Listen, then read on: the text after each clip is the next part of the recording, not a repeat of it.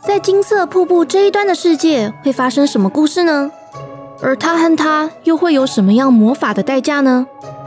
欢迎收听奔奔小剧场，我是奔奔，让我带你走进奇幻世界里吧。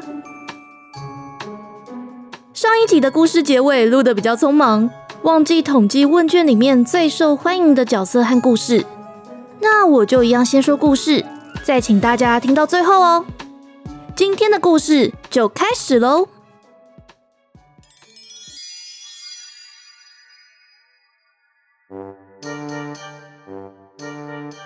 从没那么炎热的夏日，到越来越炎热的夏日，那不勒斯的大公主渊羽变得越来越焦躁不安。不只是因为这年的夏天特别热，让花园里原本盛开的鸢尾花没多久就枯萎了，也因为她原本的护卫卢娜迟迟没再送来新的消息。有时候，她会在花园里看到卢娜在站哨，但却不曾对上她的目光。像是想要避免大公主再次受罚，就连小公主莉莉安也少有机会跟卢娜说话，也不知道逃离王城的计划安排的如何。而让渊羽更心烦意乱的，还有持续一个月以来追在他后头的声音：“元宇殿下，您要去哪里？”恩博德里陛下说：“您之后就不用再特别进书房里面处理正事啦。”殿下，从今天开始，维密陛下要带您做美容行程了。殿下，您要不要收一下玄剑国来的礼物啊？渊玉左一句自己想学习，右一句还是不收礼。好不容易拐进了书房里，没进来的就只有礼物和仆役，反倒是瑞刚的信，老是等在他的柜子里。这封信写：“我亲爱的渊羽公主。”下一封直接叫我渊羽，另一封信说他送了这么多礼物给我，所以应该要叫我渊渊。渊羽一边看信，一边烦躁的把信推到一旁，习惯性的转头抱怨：“卢娜，瑞刚王子也太自以为是了吧？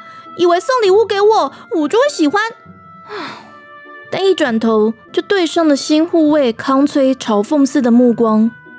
他住了口，想起了现实，恨不得卢娜还在身边，暗暗想着自己如果有天即位，一定会先下令废止护卫守则。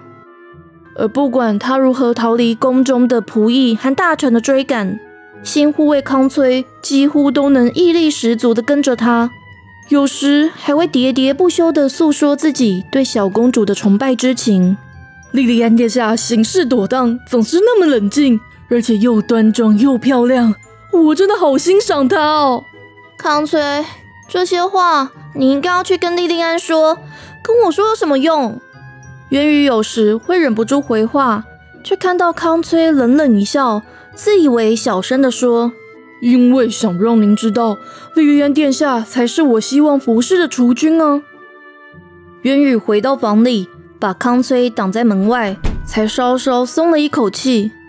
然而，当近似佩琼斯老王后的奇怪声音又会突然出现：“渊羽呀，你怎么都不理奶奶呢？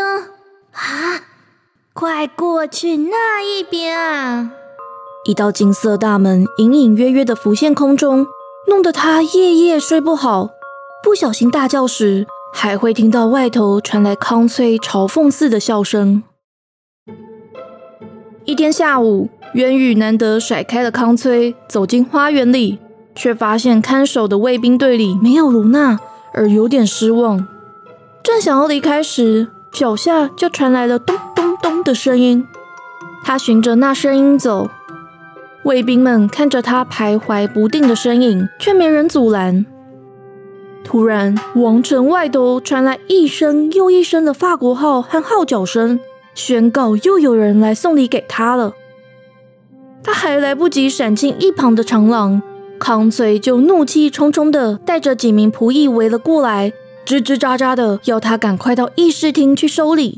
殿下，这次有别的礼物来了，是吃的，要不要赶快试试看啊？元宇没好气的转过身，尽可能沉住气，这次是英格凡斯的小麦茶，还是瑞刚王子说的养生美容酒？是从索沃城来的东西。仆役嗫嚅着，战战兢兢的抬头，却看到渊羽灿烂的笑容，而愣在了原地。渊羽殿下，所以我我们现在是要……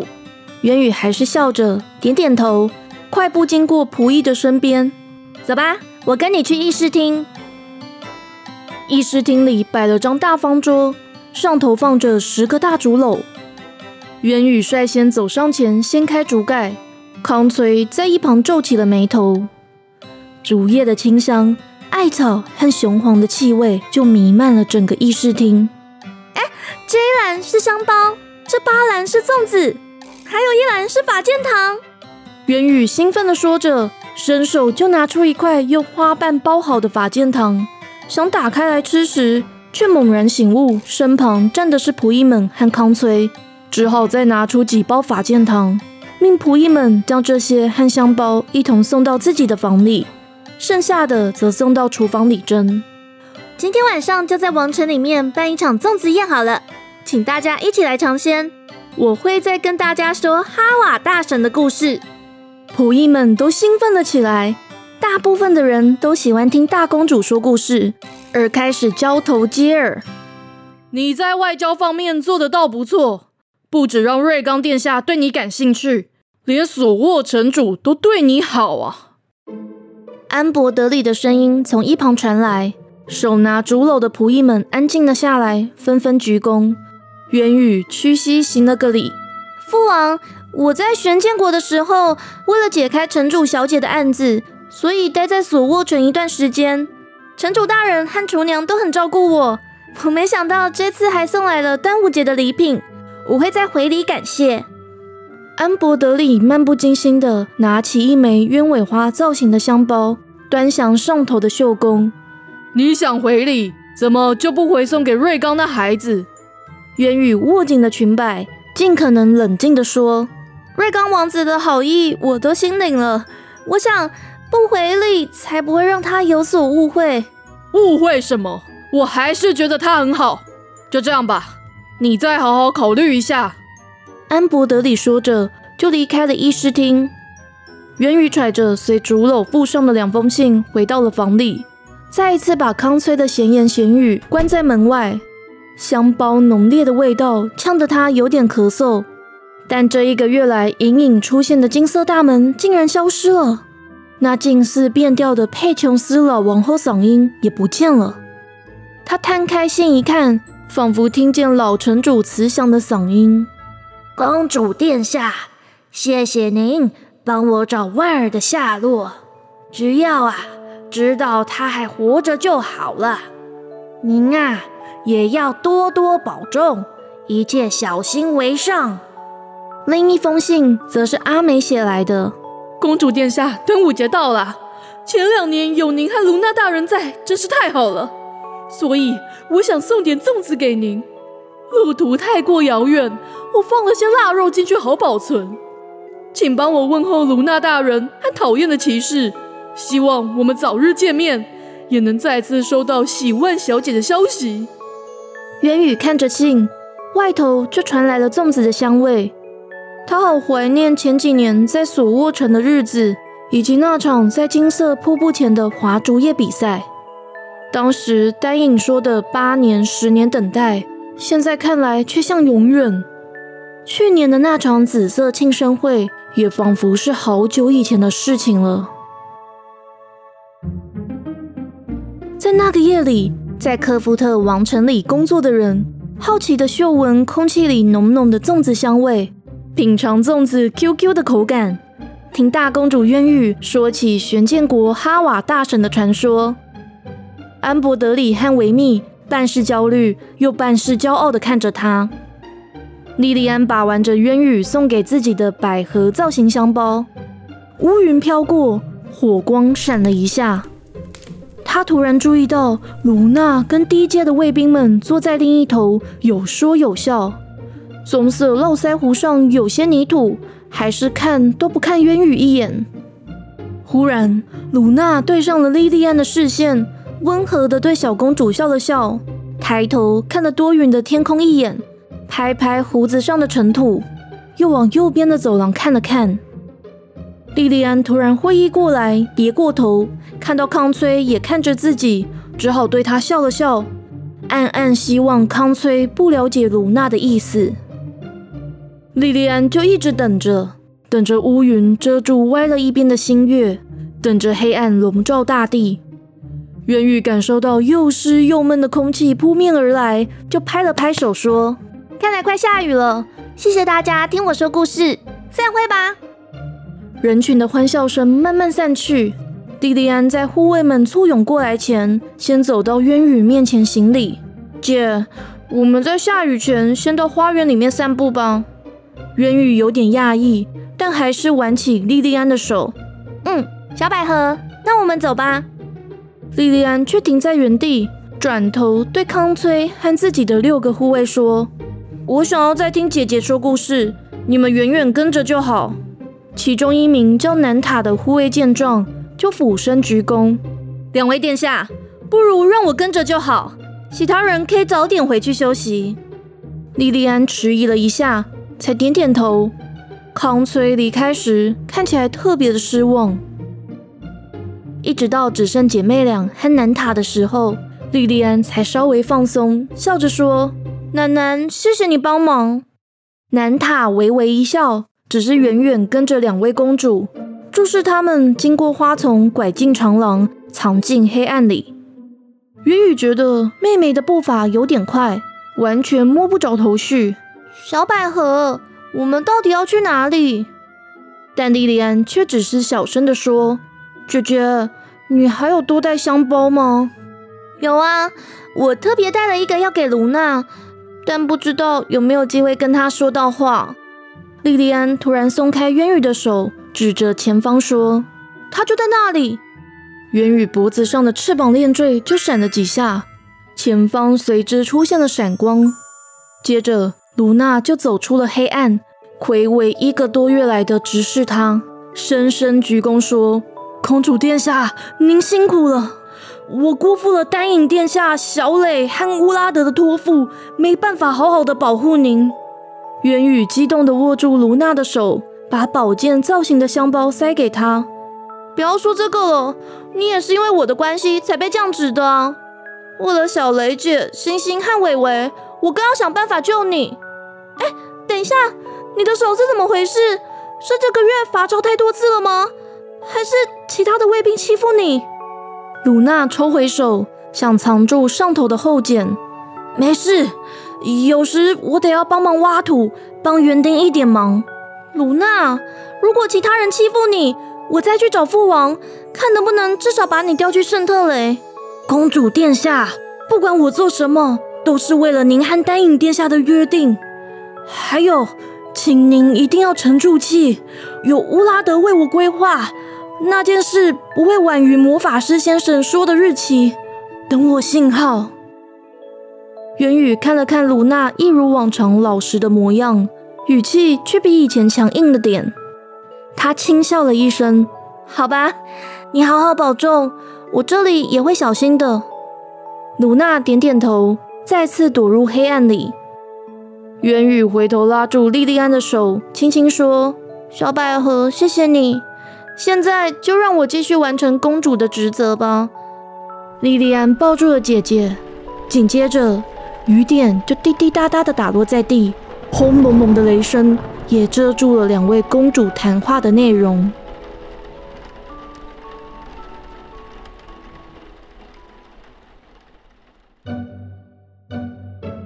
而同一时间，在金色瀑布那端的世界，夜空晴朗，连片云也没有。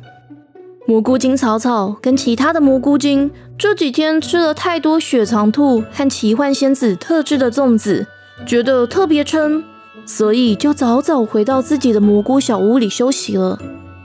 但当草草在梦里数着第五十片枯叶时，蘑菇屋外却传来了敲门声：“谁啦？不要找我嘛！”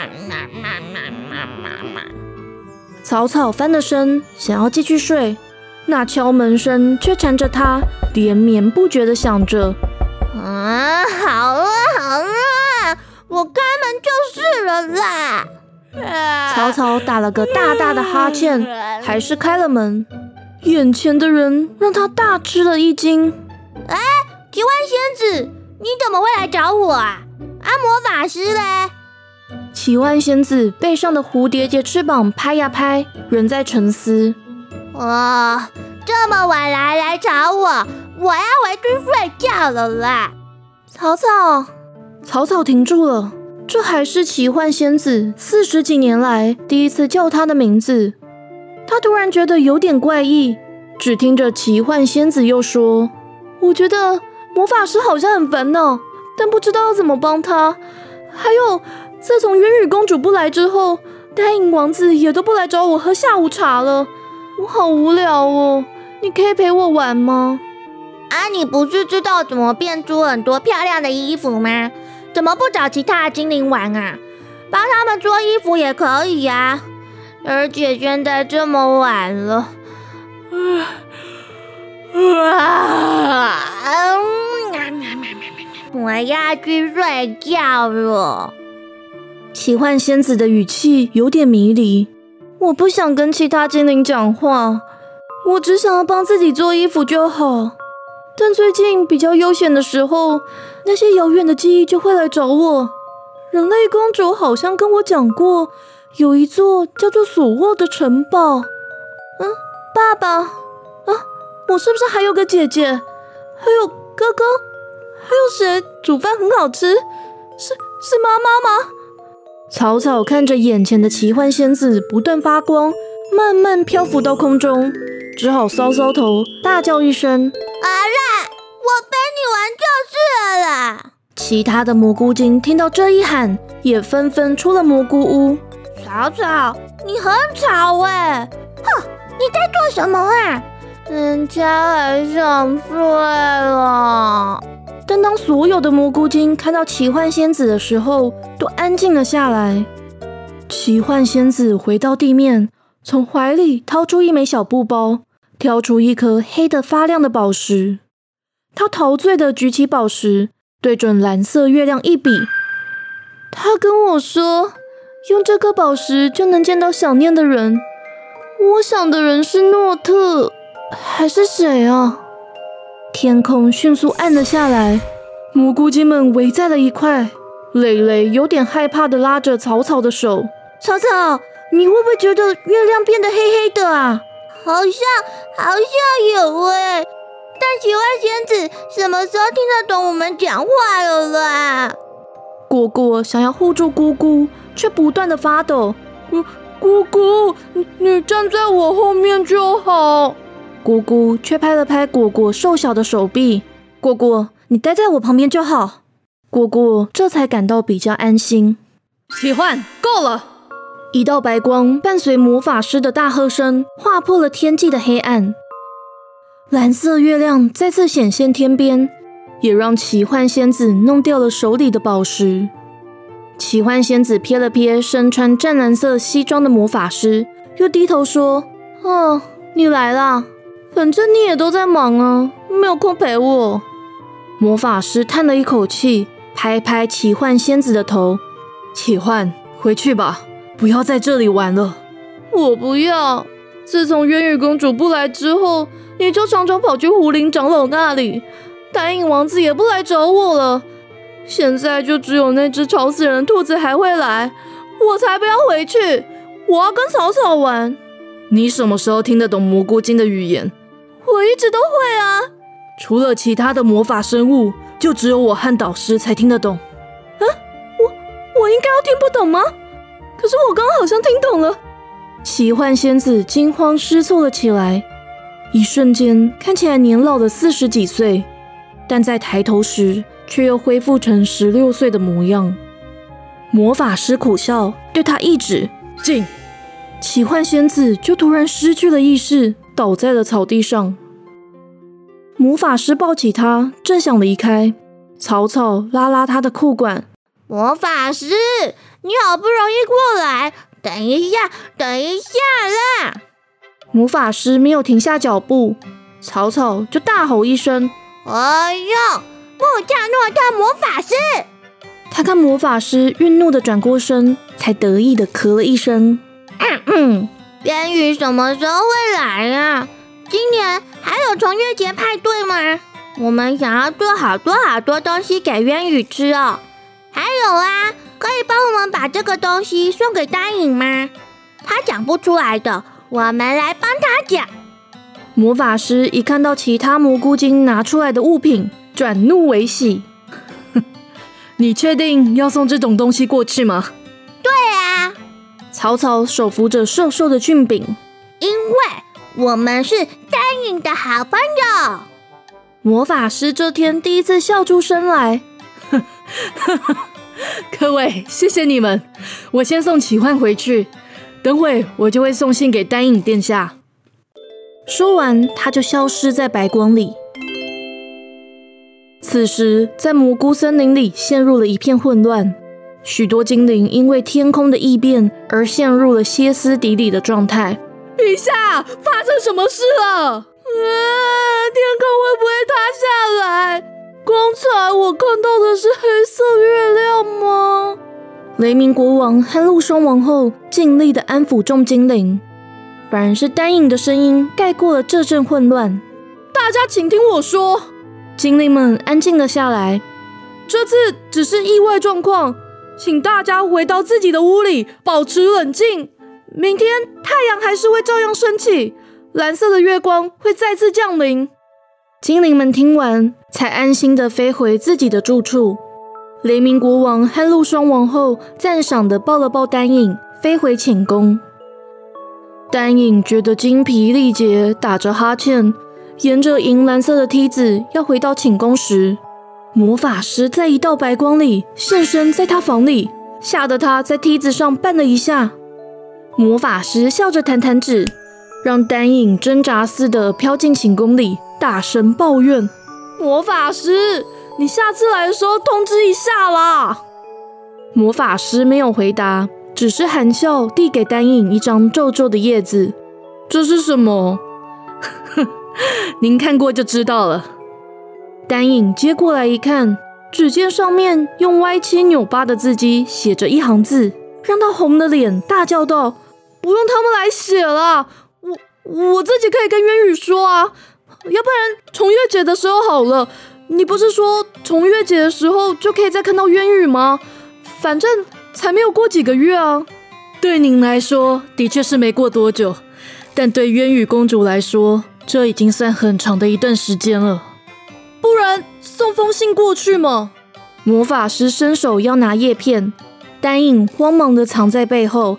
不不不是这个，我自己弄就好。但是胡林长老不让我冒险穿过结界啊。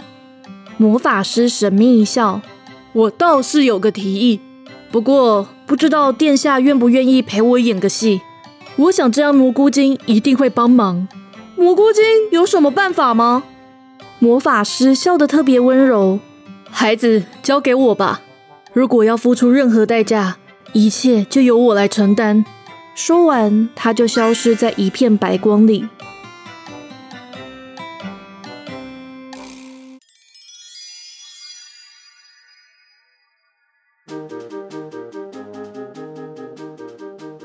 今天的故事就到这里结束喽。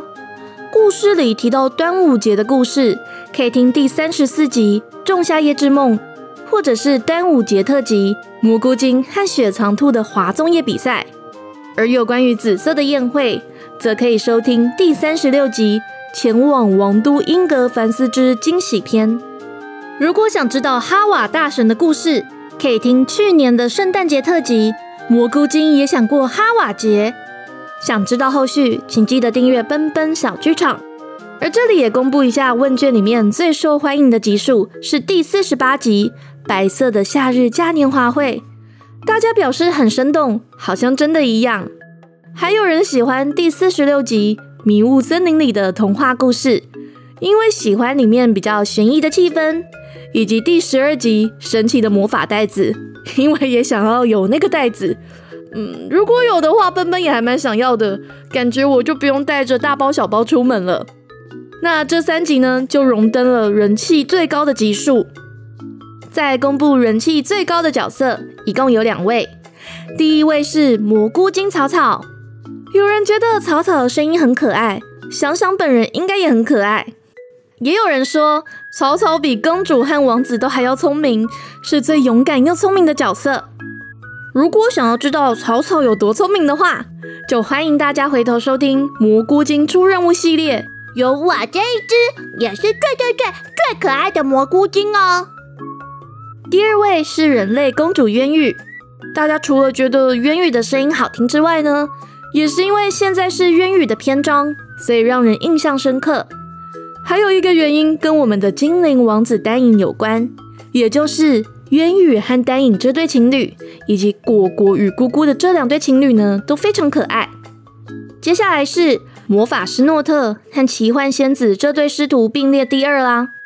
甜的人说，因为声音好听，角色生动，好像真的存在一样。老实说，现在遇到新的朋友的时候，也都宣导可以直接收听最新集数或特辑，又或是可以从频道正传第二十六集《奇幻仙子的回忆篇》开始听。嗯。应该是说，我在第二十四集飞往冰焰山的时候就已经改变了一些写故事的方法，但真正改变开场的部分是在第二十六集，所以希望可以透过那集来吸引更多的听众。那再就是蘑菇精姑姑果果和护卫卢娜的票数一样，只是让我最压抑的，应该就是只有一个人投雪藏兔。不知道大家对于山顶上美食家的印象如何呢？也可以留言告诉我哦。好，那这集已经开始回收前面提的一些伏笔了，那就敬请期待下次更新啦！奔奔小剧场下回待续。